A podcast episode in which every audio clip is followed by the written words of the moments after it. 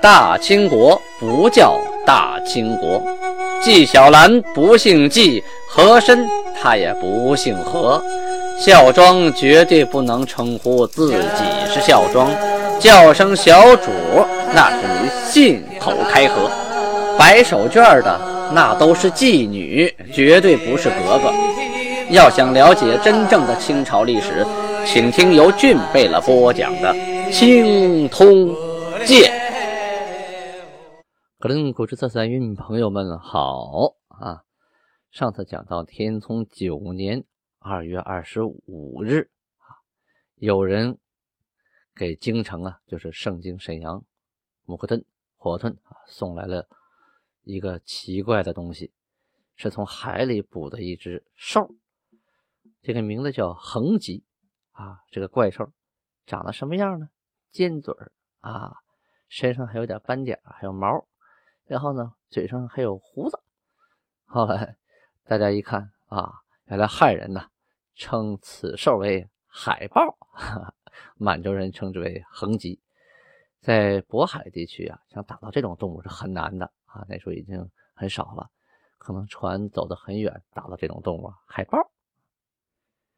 二十六日啊，这个苏勒汗呐，就是皇太极，跟各个大贝勒商量啊，商量完决定选兵一万啊，把压了超哈没甲剌，设置张京一位；阿里哈超哈没甲剌，设张京一位负责督理。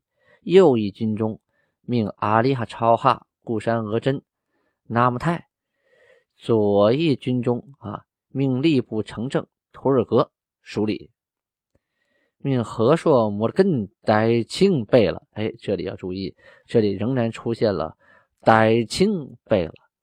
等到代清国，就是大家口中说到大清国成立的时候，这个代清贝勒这个名号就去掉了，因为它作为国号使用。所以“代清”这个词呢，就不可能出现在贝勒的封号里面了。这里说的摩根代清贝勒，就是指多尔衮，让他去统帅各方，包括谁呢？岳托贝勒、撒哈林贝勒、豪格贝勒啊，出师去征讨察哈尔林丹汗之子额尔克孔贡尔他的地盘。嗯，他爸死了，他儿子还有一大块地盘呢，还有不少人呢。这四大贝勒呀，啊，就要出征蒙古西部地区了，比较遥远。而且这四贝勒呀，在出征的过程当中啊，一直都有书信往来，而且一路上都有书记官记录这仗怎么打的，那仗怎么打的啊。在这个档案当中啊，看字呢，一直称之这四位为满洲四大贝勒。可是呢，在这段时间呢，还没有满洲这个词汇的出现。那为什么会出现满洲四大贝勒呢？说明啊。这段档案是在他们打仗回来之后啊，重新补写进来的。就在这一年呢，他们打仗胜利班师回来了，然后把他们打仗的记录啊、书记官记录这些事情啊啊重新整理归档，往前码啊。三月份发生的事儿，四月份发生的事儿啊，都是八月份才到家的啊，写到前面来。但这个时候呢，五月份之后，历史上“满洲”这个词就已经出现了。啊，咱们讲到那一份，大家就知道了。可五月份之前，这些满洲词都是后期补进来的啊。他们先暂时成为满洲四大贝勒。刚才提到的摩尔根代庆贝勒呀，就是我们平常说的多尔衮啊，就是多尔衮。多尔衮呢，在年轻的时候啊，出去打仗啊，就被封为了摩尔根代庆。那时候他才十七岁啊，跟皇太极出征的时候就。被封为这个摩尔根代清贝勒了。这个摩尔根呢是有智慧的，这个代清啊就不是满语了，是蒙语，意思是勇往直前啊，战无不克，攻无不胜那个意思啊。所以赐号他为摩勒根代清。到后期呢，呃，有了国名叫代清国了，那他这个赐号就不能用了啊。就在今天二月二十六日啊，天聪九年乙亥仲春的二十六日丁未啊。大军将启程啊！韩出宫，率出师之诸贝勒大臣于四刻夜堂子，就是在四刻的时间里啊，去拜谒堂子。堂子咱们前面讲过，这个四克什么时候啊？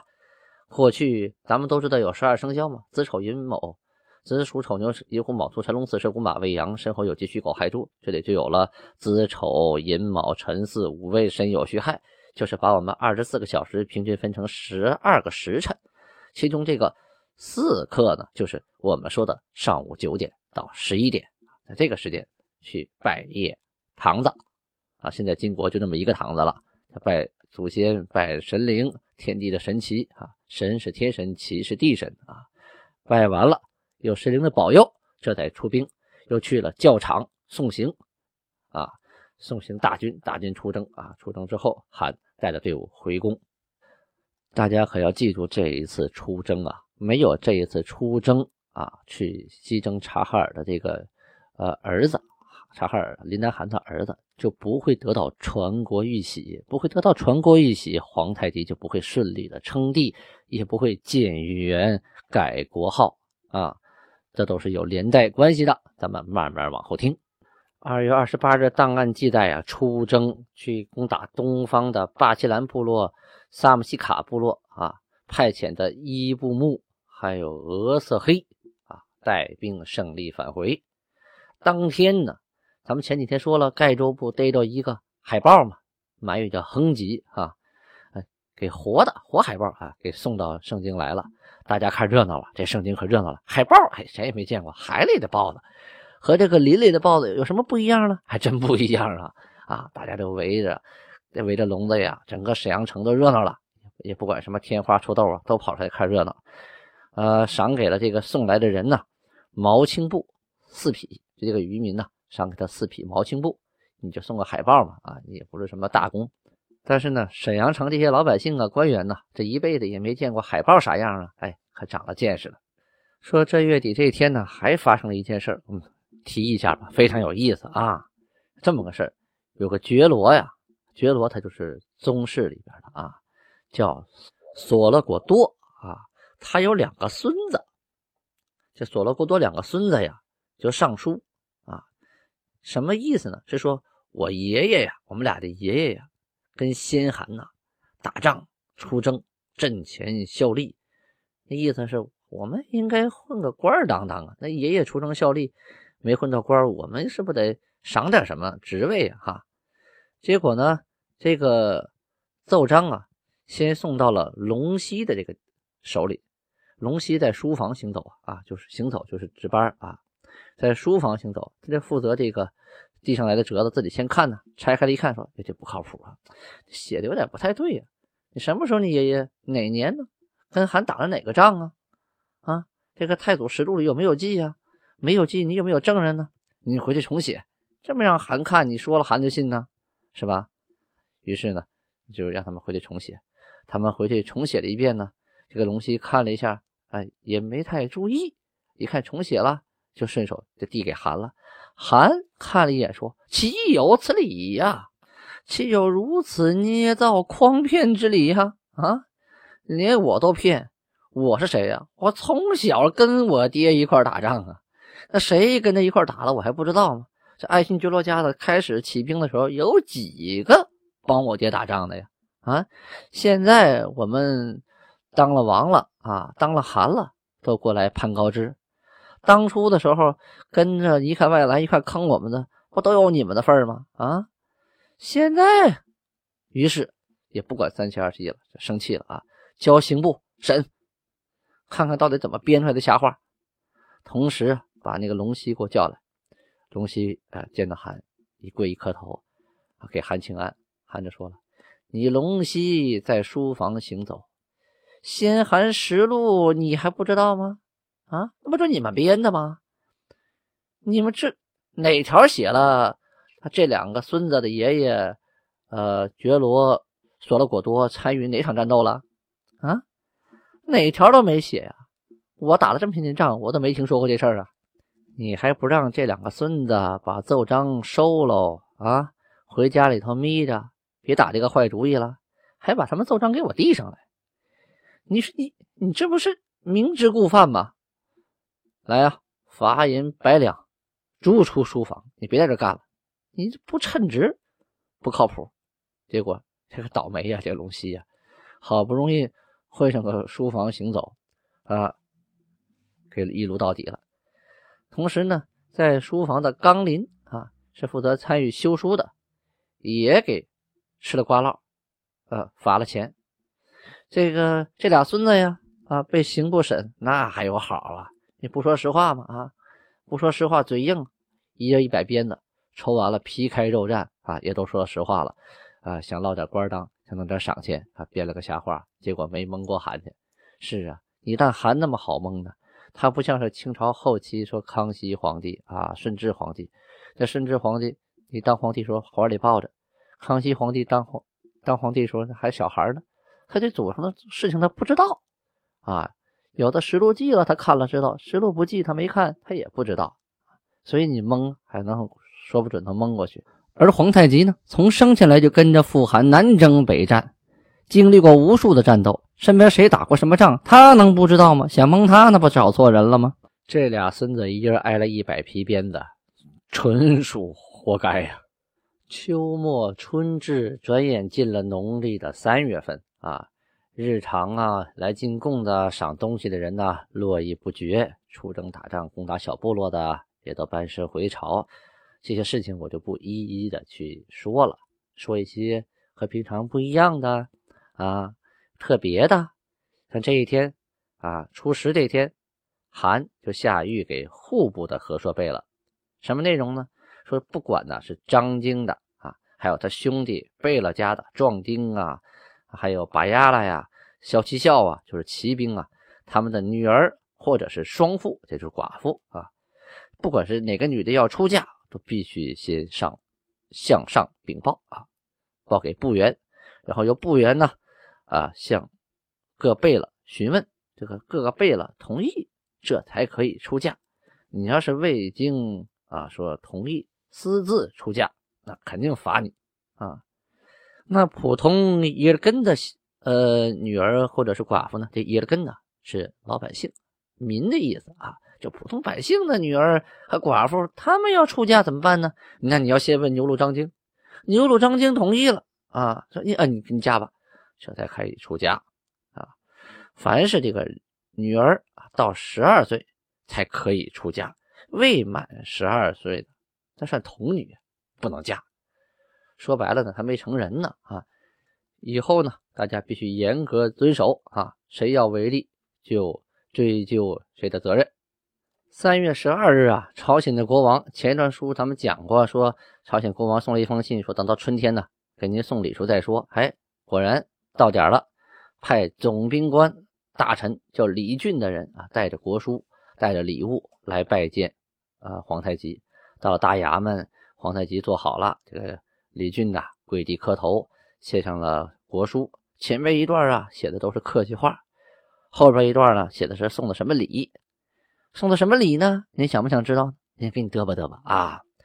有红棉绸二百匹，绿棉绸二百匹，白棉绸二百匹，高丽下布二百匹，白布四百匹，红布三百匹，元青布三百匹，蓝布四百匹，白布一千匹，粗布五千匹，豹皮五十张，水獭皮二百张，绿鞋皮一百六十张，大纸五百刀，小纸一千刀。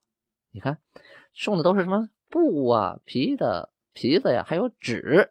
这个布和纸，你说现在对我们来说还叫东西吗？哎，在那个时候啊，缺的就是这个。平常写文书啊、记档案呢，就缺纸，经常是把明朝的那个档案背面拿来用啊，常常有这种情况。所以那个时候缺纸缺到什么程度啊？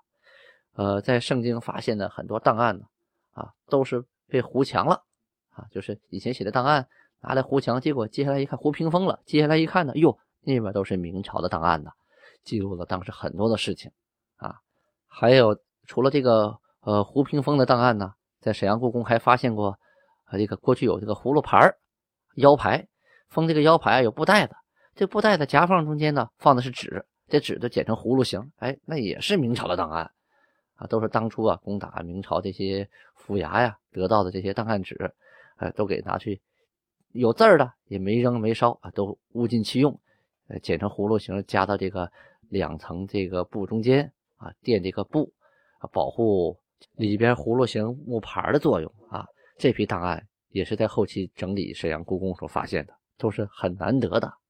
还有啊，在满族的传统说部尼啊尼山萨满当中啊，这个尼山萨满呢，给巴彦巴拉杜员外呀做完法事之后啊，啊，人家送的什么呀？送的就是大酱和纸，看一刀纸和几块大酱。这这就当时来说，这是生活生产的必需品呐。朝鲜国王送的礼物我还没说完，有花席五十铃，杂花席五百铃，龙席一铃啊，就是那个炕上铺的凉席啊。还有苏木二百斤，好腰刀八把，顺刀八把，胡椒十斗啊，栗子十斗，枣十斗，银杏十斗，干柿子啊，就柿子干啊，五十串还有螺丝肉。啊，十串天池茶五十包，松萝茶五十包，送的东西挺有意思啊。韩看完了信件啊，看完了礼单，呃，赐给呃来人赐茶，让他们让他住在那个下榻于衙门啊，然后设宴款待，就下边人来处理了，就没再管他。这农历的三月份呢，就是阳历的五月份，正是春草萌发，遍地开满了小野花啊。啊，这时候心情不错，可以去踏青了。皇太极啊，在三月十四号这天啊，带领了手下人去三岔铺打围啊。打围就是打猎的一种方式，前面讲过啊。啊，两边有围歼的队伍，中间呢是围主啊。这皇太极带着这些人拿着弓箭不动，两边的人呢啊逐渐向前走，慢慢合成一个圈要把动物往前赶，赶到前边以后再去射猎。这种方式叫打围啊，是满族特有的一种行为方式啊。走了三站地呀，就看到啊，山间的野物啊，还有草木花草都很茂盛啊，杂草都很高。但是老百姓的民田呢，还没耕呢，有的耕了还没种呢，这个什么情况啊？这误了农时还了得？于是啊，在十七号就返回了盛京城。十八号一大早。就召开了大会呀，在扩大会议啊，来了不少人，都挤到大衙门里了。韩就说：“吾出行观之，民田耕种延误，盖牛鹿张京筑城于先于他人，而多征发壮丁之故。”什么意思？就是说我看的田地没人种啊，原因就是牛鹿张京啊，把人都都派去修城了啊，一人累的都死死的。到晚上才回来，哪有功夫种田？哪有力气耕田呢？多征发壮丁筑城，田地荒芜，民以何为食啊？是你把壮丁都拿出去修城墙了，那老百姓到了秋天吃什么呀？啊！多征壮丁，令其应差，致令民田荒芜，为牛鹿张京小博士库试问啊！牛鹿张京就这牛鹿的长官，小博士库呢是小领崔。啊，博士库啊，领粹，这个博士库这词很有意思啊，在呃满语里的无心博士库，就五心是田地，那田地博士库是什么东西？是蚂蚱啊，是蝗虫，是一种害虫，这种东西它吃粮食很可怕呀，闹了蝗灾的话，颗粒无收啊，哎，他管这个领粹啊叫博士库啊，说皇太极说了，耽误了种粮。我不管你的城修成什么样，你耽误种粮，我就拿这个尼禄长官和这博士库试问治你俩的罪。三月二十日啊，来了一大波人马。哎呦，大家一看，怎么这么多人呢？啊，是来打仗的吗？啊，不是，是来投降的。因为前一段时间四大贝勒呀带着部队去西征了，西征察哈尔。在察哈尔很多部落啊，一听啊哟，这个金国大部队来了，得了吧，我还主动投降吧。于是呢，察哈尔部的。巴赖图尔栽桑，还有阔沙伊侍卫等等等等啊，后边还提及了很多的人名啊啊，一共十二个大臣，带着一千四百零四名丁父及其子女，就是男男女女、老老少少是一千四百零四名啊，同时还带着很多的牛群、羊群、马群啊，来归降后金韩国。这些人还是很聪明的呀。大部队去了，你主动归降和被人俘虏再带回来，那待遇可就不一样喽。三月二十二日啊，皇太极想起来了啊，朝鲜的使臣还在呢。好，给他回封书信吧，说金国函致朝鲜国王书啊，意思是说你们送的礼我收下了啊，谢谢你们还想着每年春天给我送礼。呃，我不久就派人回礼啊，同时还会带去一封书信。那封书信写的都是什么呢？咱们下回接着说。谢谢，感谢您的收听，巴尼哈，别忘了。点赞留言，如果能赞助打个赏最好啊！喜马拉雅是限喜点，这个喜点呢，一元钱的喜点我能得到四毛多，其他的呢有上税的，有交给喜马拉雅的。喜马拉雅赚到钱就把青铜剑往前排，就会有更多的人听到清朝的正史。